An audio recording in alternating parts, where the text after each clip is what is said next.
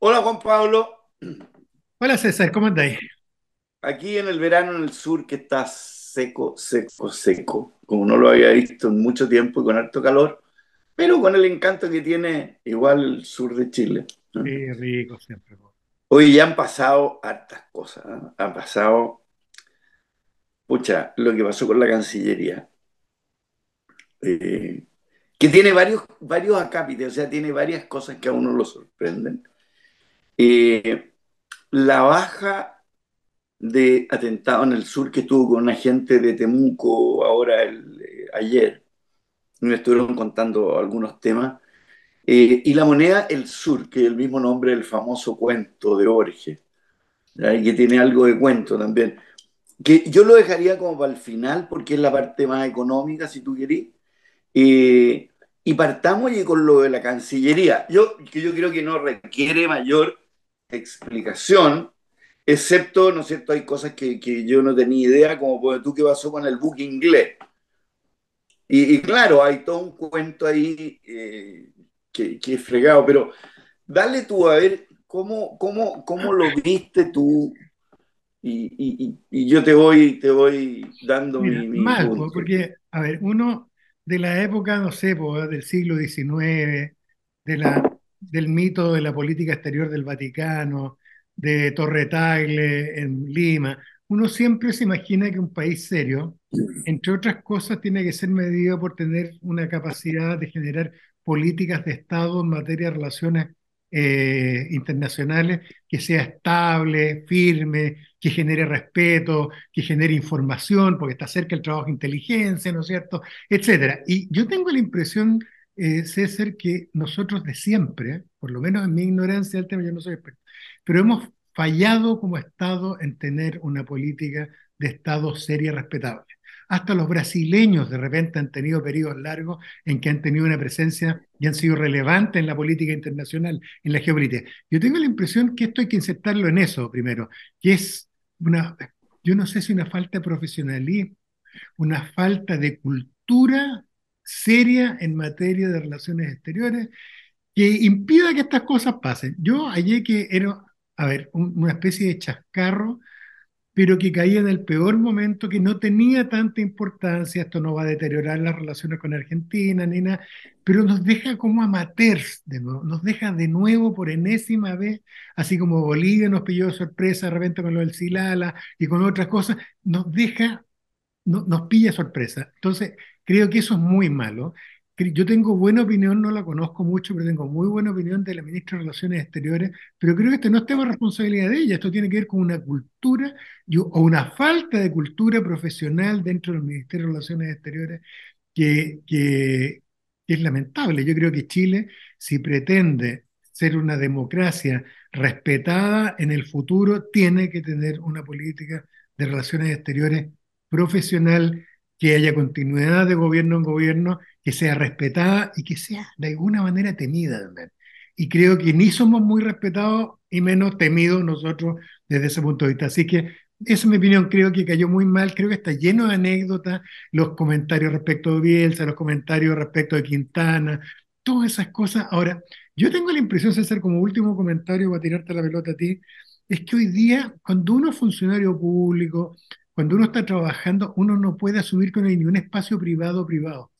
Se te puede quedar prendido el micrófono, como le pasó al presidente de Uruguay la otra vez, no te, te pueden estar grabando. Uno tiene que ser profesional el 100% del tiempo y que no puedes dejarte llevar porque hoy estamos entre gente de confianza y voy a empezar a apelar a un senador. Si eso no va con la política del Estado, no lo hago. No, no sé qué opináis tú. A mí me dejó un sabor amargo, pero como te digo, que se inserta en esta larga tradición que uno tiene de política exterior chilena débil.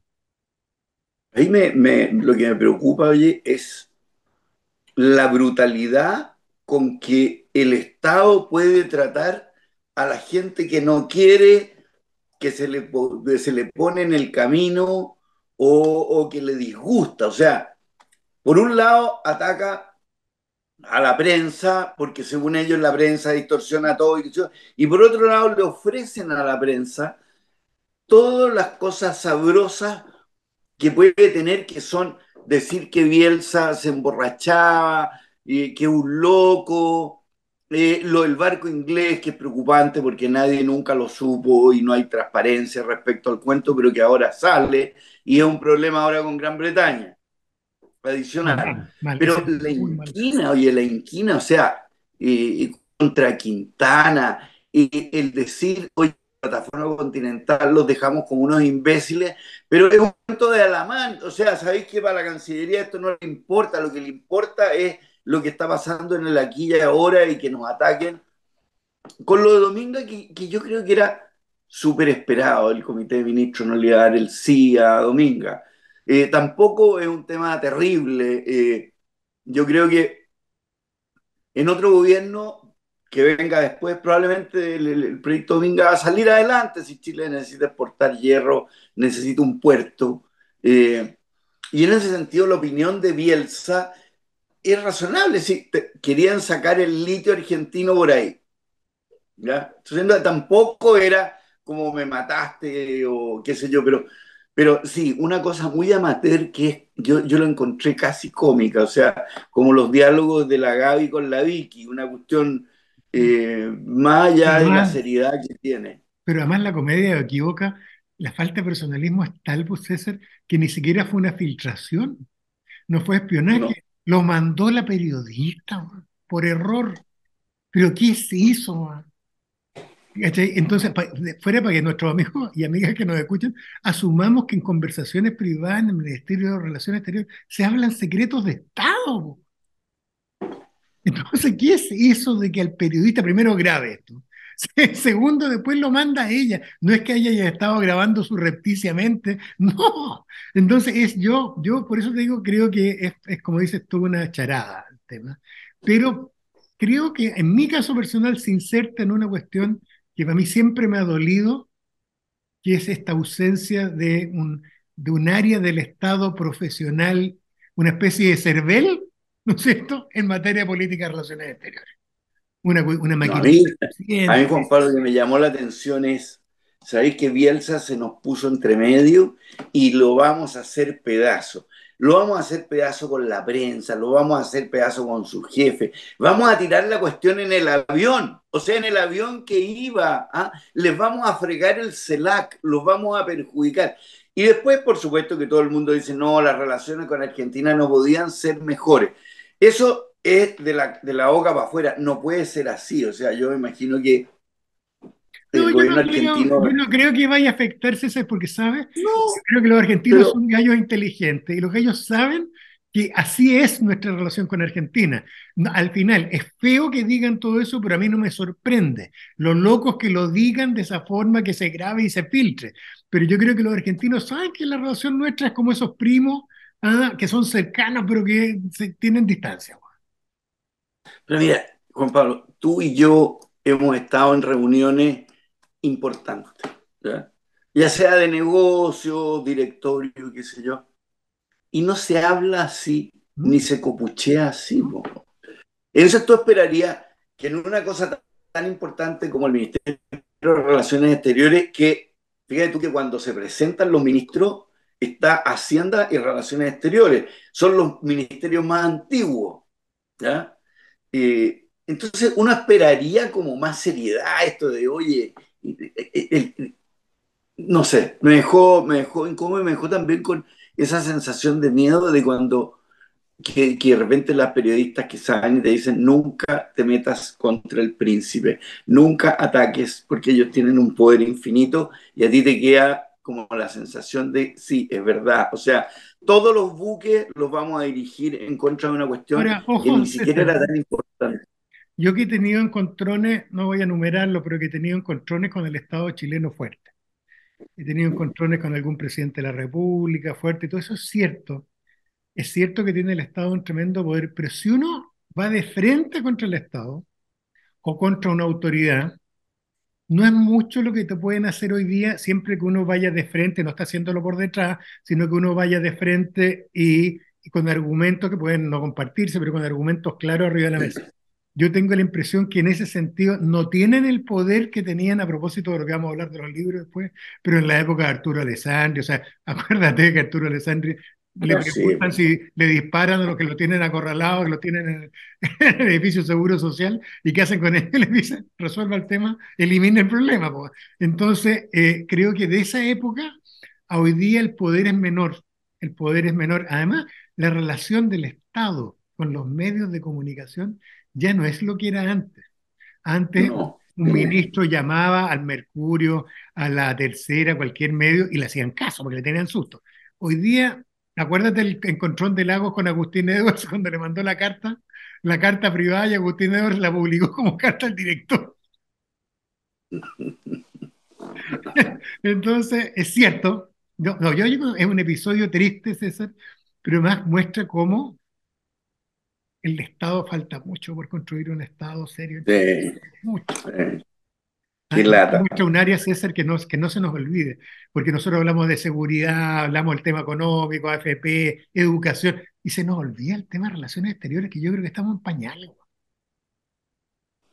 Y, y, fíjate que tenemos vecinos complicados, o sea, un vecino que casi nos declara la guerra el año 78, con el cual tenemos casi 4.000 kilómetros de, de, de, cuestión, y otros dos con los cuales tuvimos una guerra que perdieron, que es, es como fatal y que les quitamos un pedazo además. Y el presidente le acaba de pegar un empujón a Perú recién. Además, yo no sé a pito de qué, o sea, está bien que uno tiene convicciones, pero tampoco puede ser pensamiento a un lado. A mí me gustó, a mí me gustó, yo le hallé la razón, pero entiendo que eh, yo estoy hablando como ciudadano común y corriente, no sé si fuera jefe del Estado si me daría ese gustito, pero a mí en lo personal me gustó lo que es.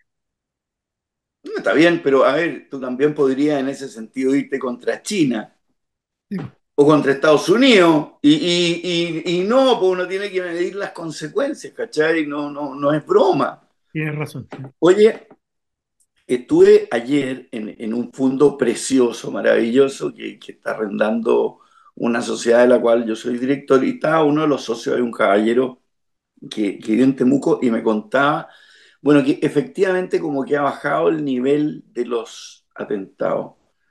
Pero por otro lado, mira que es triste, él en su campo, él vivía con su señora en el campo, como a 40 kilómetros de Temuco.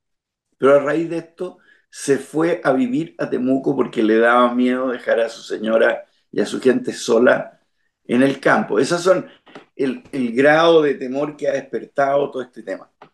Por otro lado, le han dado fuerte ha resultado el cuento del robo de madera.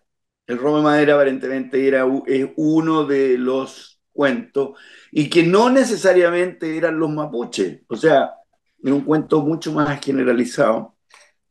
Pero es notable que a partir de que toman a los Bellaitul presos, y yo imagino que estarán apuntando otros más, de alguna forma esta cosa como que se, se ha ido apaciguando y, yo no sé por qué, yo no sé cuál es tu opinión ahí. Yo creo que es otra cosa, César. Yo creo que esto, yo lo he pensado harto, lo conversamos en un segundo. Yo creo que hay un antes y un después en toda la problemática indígena y en la violencia en la Araucanía con el plebiscito del rechazo. Esto muestra el poder y muestra un poco el camino para resolver el tema. Yo puedo opinar lo que yo soy un gallo de izquierda, de la élite, puedo tener mis opiniones, ya hablo de Canadá, no sé qué, pero aquí lo que tiene que mandar es la voluntad popular. Y por lo tanto, eh, yo creo que la lectura que se hizo y se ha olvidado de que el principal impacto de eh, el, volumen, además el 60%, 62% eh, contra el 38% del voto, voto rechazo, fue contra aquellos como yo, yo no estoy violento, pero aquellos que estábamos buscando una solución más extrema del punto de vista de los pueblos indígenas. ¿Te acuerdas? Visitas de Canadá y aquí lo que hay que darle es soberanía. Bueno, esa es mi opinión y resulta que no la comparte la mayor parte de la gente que vive en territorio indígena y de las comunas donde es mayoritario los pueblos indígenas. Y yo creo que el impacto fue tan brutal cuando vimos las encuestas, ¿te acuerdas? En todas las comunas, el porcentaje de rechazo, que era más alto que el promedio en las comunas indígenas, que todos dijimos, sabes que yo está bien, Hermosilla piensa lo que quiere, bueno, como liberal de izquierda, pero sabes que no es lo que quiere la gente. Y el tema se desinfló. Yo creo que hoy día la violencia en la Araucanía tiene un defecto político. Antes del plebiscito salida, tú podías operar sobre una suerte de mito razonable. el pueblo mapuche está detrás de nosotros. No tenía cómo comprobarlo, pero, pero decíais ahí que detrás de la cama, Mm. estaban las comunidades mapuches. ¿Te diste cuenta que no era cierto? Y te diste cuenta que al revés, el mensaje, por lo menos como yo humildemente como ciudadano lo, lo leí, sabéis que primero queremos paz. Por sobre todo, antes de que nos den derecho, queremos tranquilidad y queremos paz. Y fue una manifestación contra la violencia. Fue como hacer un plebiscito en contra de la CAM, creo yo, el plebiscito del rechazo en la Araucanía. Porque antes, además, los de izquierda teníamos el discurso de es que la derecha, es que fíjate, que son los, porque son pinochetistas, y de repente te diste cuenta que no. Que incluso en comunas en que la concertación o la centroizquierda tenía buenas votaciones, arrasó el rechazo. Entonces, yo creo que, además de lo que tú dices, de un Estado más eficiente en la persecución, que eso es real también, pero yo tengo la impresión que esto fue a la base, el golpetazo, el impacto que provocó el plebiscito de rechazo y el porcentaje en la región de la Araucanía, yo creo que fue mortal a aquellos que sostenían la vía violenta. O sea, si yo que soy pacífico decía, oye, ¿sabes que hay que darle eh, autonomía a los pueblos indígenas, siento que me quedé sin aire y que hoy día hay que buscar, no hay que insistir en el Estado plurinacional, que hay que buscar otra fórmula, un Estado único, etcétera. Imagínate si yo estuviera tratando de incendiar la región con armas. Entonces, esto es como, no sé, pues como Manuel Rodríguez en la Reconquista que hubieran hecho una encuesta y resulta que el 90% de los chilenos hubieran querido quedarse españoles. Ahí es donde te empezáis a transformar en terrorista y no en patriota. Entonces, yo creo, César, mi idea es que es el impacto tremendo que todavía no aquilatamos del ple, el, plebiscito rechazo en la región indígena. Pero probablemente también, Juan Pablo, hay una buena labor ahí de las policías, en plural, en términos del robo de madera, que yo creo que alimentan muchas de estas cosas, porque todas estas cuestiones, todos estos grupos, y qué sé yo, hay que alimentarlo, hay que meterles plata, o sea, no es que vivan de, del aire, digamos. Eh, y se pusieron, se pusieron serios. Ahora, la cantidad de madera que se roba en el sur, Juan Pablo, es impresionante. La falta de control de CONAF respecto a la tala de bosque nativo es vergonzosa. Y no tenemos carabineros, si sacan los camiones de noche, los llevan por caminos internos, Mira, eh, está yo... lleno de aserraderos chiquititos que no tienen boleta, que no tienen ninguna cosa eh, y que después venden, venden toda esta cuestión. Eh, yo creo que ahí también se ha hecho una, no te diría una pega excelente, pero una mucho mejor pega que no se estaba haciendo, que es quitarle a toda esta gente un poco los ingresos que les permitían también dedicarse a esta cuestión. Sí, no sé si viste el otro día, que hace ya como un mes atrás, se me olvidó mencionarlo, pero que metieron preso a un narco de Concepción y un narcotraficante de Antofagasta, pero que era una mafia mafia, eran 20 gallos, tenían varios miles de millones de pesos de activos, los pillaron llevando, ya no me acuerdo, 800 kilos de cocaína hacia Concepción, y dentro de ellos estaba el Berkhoff. Ah, y se fue preso. Sí, el Emilio. Era Emilio Berkhoff y era un gallo, ¿se acuerdan que trabajaba con la cama y todo? Pero, pero metido preso de verdad, ya no era, oye, estos fueron los carabineros que lo quisieron ensuciar con una especie de operación antorcha. No, de verdad, grabaciones telefónicas de él hablando con estos narcos. Y entonces yo creo que en paralelo puede haber un tercer factor, César, que es lo que le pasó un poco al frente, ¿eh? al Frente Patriótico del Rodríguez, al movimiento Lautaro, al MAPU, que es que cuando tú asumes la lucha armada, tú corres y te empiezas a acercar a lo que llamaba Carlos Marx el lumpen, te empiezas a acercar a los ladrones de madera común. Si tú no tienes una ideología muy clara, tus cuadros, tu gente se te empieza a transformar en delincuentes, boba.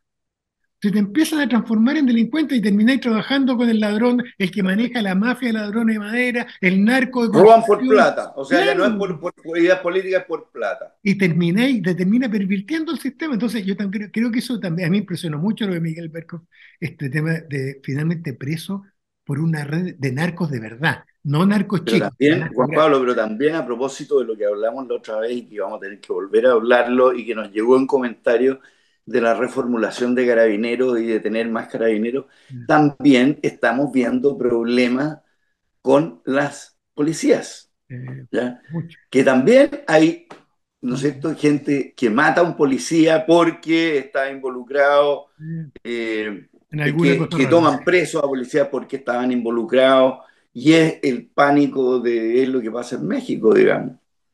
No, sí, yo creo que lo que está claro, César, y esto no, no es malo recordárselo a nuestras amigas y amigos, que el país de hace 20 años atrás, que venía con una trayectoria probablemente unos 50, 60 años, de policías en general no corruptos, de policías correctos, de policías que estaban en la calle, y una clase política que en general tenía un nivel de corrupción económica, pero que no se mezclaba con el lumpen, no con los narcos y esas cosas, y que los narcotraficantes en Chile no eran chiquititos, eran unas cosas cagonas, ese mundo desapareció.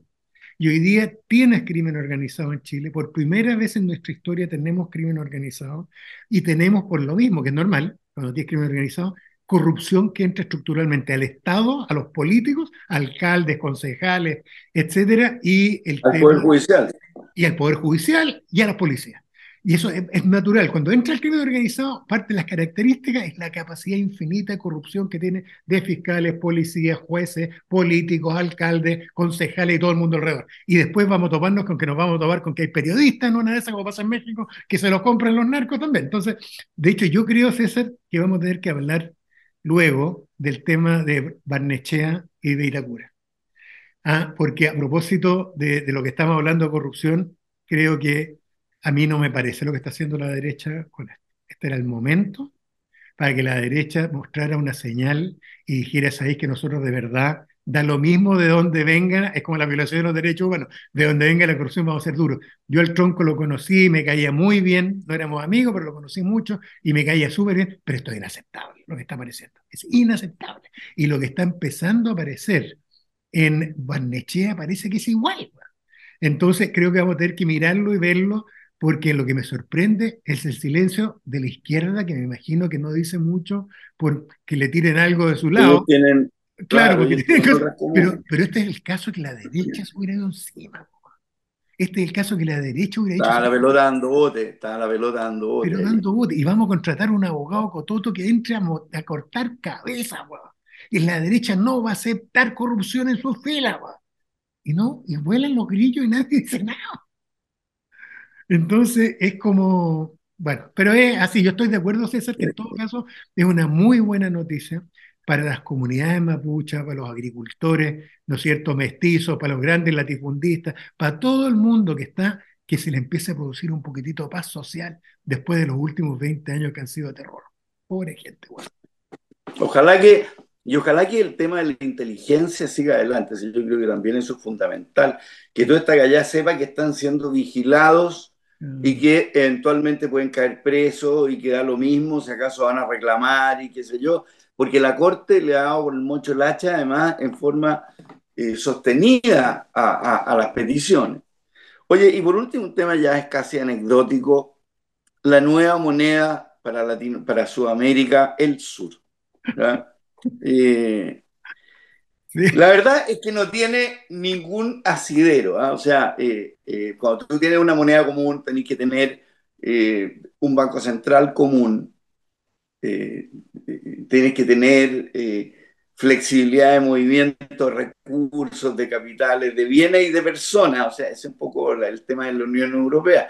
Que si hay desempleo en Italia, parten los españoles, y si hay, ¿no es cierto?, oportunidades de trabajo en Alemania, parten todos para allá y a pesar de todo eso les cuesta mucho. Y Inglaterra se fue, o sea, nunca tomó la moneda, pero por lo menos de, incluso del mercado común. Brasil es una economía sobre todo industrial, Argentina es sobre todo agrícola, tienen ciclos económicos disjuntos, no, no, no son iguales. Argentina con su 90% de inflación y con un banco central que, que, emite y emite, no tiene nada que ver con el Banco Central brasilero, yo no sé de dónde salió esta idea eh, que a mí se me ocurre que es más bien hagamos un trueque con una especie de, de, moneda o, un parámetro común. Entonces yo te vendo, mis vacas valen un millón y tus chanchos valen no sé cuánto y entonces yo te compro chancho y tú me vendes oveja o una cosa así, como lo que tenía la Comecon ¿Te acuerdas que era el mercado común del bloque soviético? ¿ya? Que hacían un intercambio y con las cosas que les sobraban, Entonces les ponían un precio nominal eh, y, lo y en dólares, porque no tenían otra alternativa, y hacían intercambio. Ya te sobraron neumáticos, yo te paso no sé qué cosa. Pero, pero igual es como realismo mágico. Yo no sé qué pensáis tú. O sea, ¿por qué Sudamérica es así?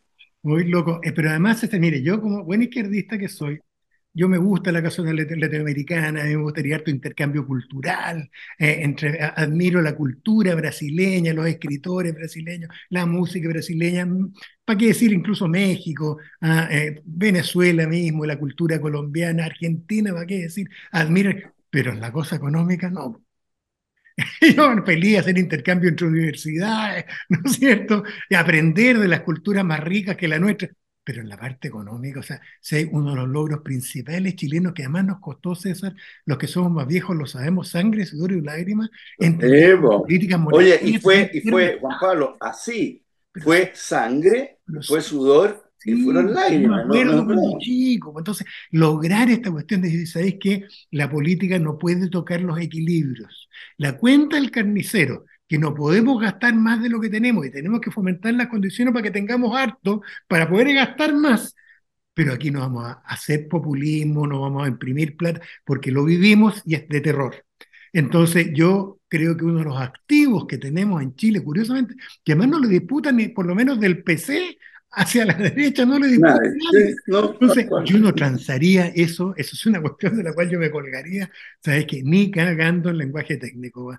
Nosotros mantenemos nuestra soberanía monetaria y cooperación con el Cono Sur, estupendo, pero nada de meternos en zonas exclusivas con ellos, pero sí aumentar los intercambios, todo lo que se pueda con ellos económicos, pero manteniendo nuestra independencia y eh, nuestra identidad.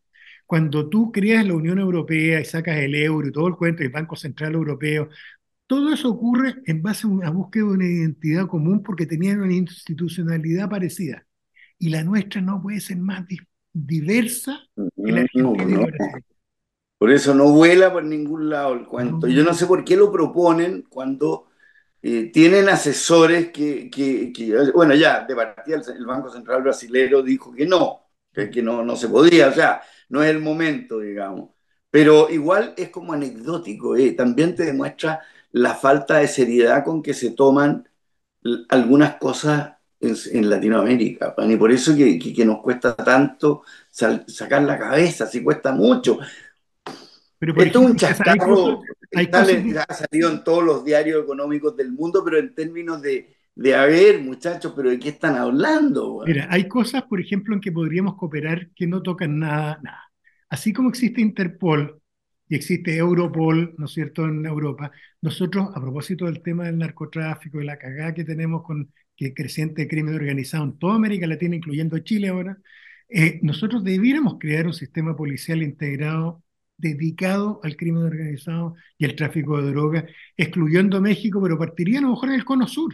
Y podríamos con ellos montar un sistema en que vigilemos la corrupción, que no entre, pero, pero establecer un sistema de cooperación policial con, intercambio de informaciones rápidas, etcétera, que permita una, mayor eficiencia en el control policial de la frontera y todo. Pero la parte económica. No, yo me reí, igual que yo ni siquiera. realismo mágico, efectivamente. Yo, ni siquiera casi a nivel policial, yo lo dejaría a nivel cultural. ¿no?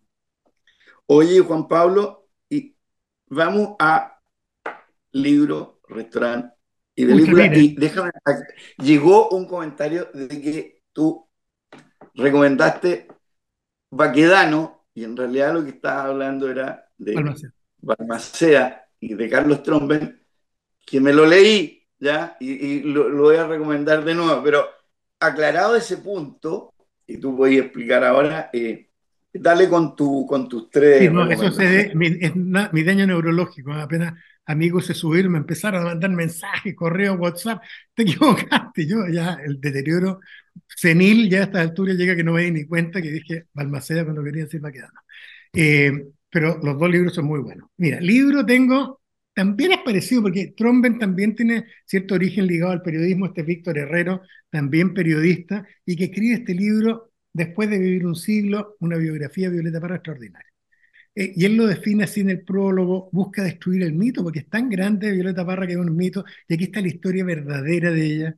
Ah, yo recuerdo, para sacarle pica a algunos de nuestros amigos que les gusta la Violeta Parra, yo la conocí ah, de chico, eh, la conocí, estuve varias veces con ella, eh, y tuve el placer de estar ahí en su carpa chiquitito, en su carpa mientras llovía en La Reina, al lado de un brasero, y éramos poquititos, 10 personas los que estábamos alrededor, estaba mi familia y otra familia más probablemente, y ella cantándonos a nosotros pegaba un brasero en la carpa en La Reina. Eh, extraordinario el libro, lo recomiendo encarecidamente. Película, una película de abogado muy entretenida, que siempre he pensado recomendarle y después se me olvida, que se llama La raíz del miedo, eh, con Edward Norton y Richard Gere, una película hace casi 35 años, 30 años por ahí atrás. Extraordinaria, es que es la primera película que se elabora de suspenso y de crímenes que se elabora sobre la base de abusos sexuales cometidos entre la iglesia. Pero ese no es el corazón del tema. El corazón del tema es un personaje que es el homicida, que se lo recomiendo, la actuación de Edward Norton además es magistral, y el abogado salen lecciones importantes ahí. Miren los primeros tres minutos de la película donde Richard Gere en off dice cómo, qué es lo que le explicaron que era la justicia en la escuela de Derecho, notable. Así que esa película, La raíz del miedo, muy entretenida, muy bien hecha, eh, muy buenos actores. Y restaurante El Bar Nacional, eh, Bar Nacional del Centro por el Disidoro Goyenechea, eh, es una tradición, yo de chico me crié en el Bar Nacional, iba a trabajar a la corte, a ser de procurador y pasábamos con amigos a comer en el verano los porotos, ah, o Pancho Villa, qué sé yo, las humitas, todo extraordinario. Y el Disigorio Goyenechea sigue con esa receta de comida chilena muy buena, eh, sirven rápido además, así que recomiendo el Ban Nacional. Y es una tradición del centro Santiago que hoy día está pero, pero, pero, cuando vayan al Ban Nacional de Isidora Goyenechea, siéntense afuera. Porque cuando se sientan adentro el ruido es muy grande, tiene un efecto sonoro más, pero, pero como comida, bueno, bueno. Muy rico. ¿Y tú qué tienes?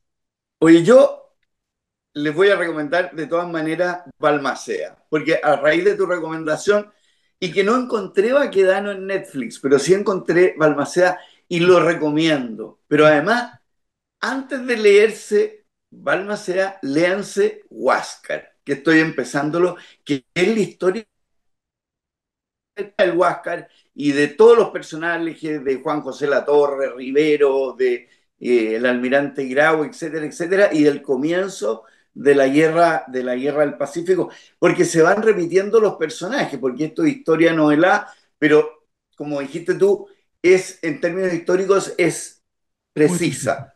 No, no, no cambia ninguna cosa. ¿ah? Así que recomendado eh, Balmacea. Eh, en película, Last Scene Alive, vista por última vez viva, un thriller que está en Netflix muy, muy, muy interesante y muy bueno, suspenso, ¿ya? Eh, un marido que se le desaparece a la señora, básicamente. Eh, y en, eh, en restaurante Cecina Soler en Curicó. Ah, sí lo he probado. Los que vayan del sur se hacen el desvío, gancho, pasan por debajo de la carretera y van a Cecina Soler con unos sándwiches y unos platos que sobrepasan a la picada del marjónico, pero oye, bueno, bueno, bueno el... Eh, el Familia tradicional de la zona de Malo Soler. Pues. Sí, bueno, Familia antigua en la zona. Sí. No, además eh, son eh, uno de los menores, es como íntimo amigo de mi hijo, son, son compadres mutuos y qué sé yo, pero, pero realmente son ricos. Y gran restaurante. Y, así que, y, ahí tengo libro, restaurante y la cuestión. ¿ah? Oye, y lo otro que ha llamado la atención y que todos lo vean es el chat GPT. La cuestión esta de inteligencia artificial que tú le podís preguntar cosas. Y la verdad que eh, parece que los que lo han visto y se han metido y le han hecho preguntas quedan para adentro porque no logran entender cómo les contesta una cosa tan bien hecha. Piensa que está ya hay un par de videos que quiere revisarlo en YouTube de abogados norteamericanos que le hacen preguntas legales y da respuestas correctas. o sea, esta cuestión nos va a jubilar a todos. Qué horror, weón. Sí, po. Porque antes uno aprendía historia en el colegio y tenía que leer libros y memorizar, y ahora tú te metes a Google y preguntas las cosas, eh, incluso las enfermedades, todo, y uno va, va, y te, contestan las cosas a Sirio, A Sirio le pregunta por qué empezó la Primera Guerra Mundial y Sirio se manda una tesis. Qué increíble. Bueno, oye, yo creo que además vamos a hacer un corte aquí porque se nos viene febrero y las vacaciones para que nosotros descansemos y ustedes descansen de, nosotros. también. Vamos a tratar de más vitaminas para que no se nos confunda la neurona. Listo. Oye, buen fin de semana. Eso, y nos vemos en marzo. Nos vemos en marzo. Ya, cuídate. Un abrazo. Chao. Chao.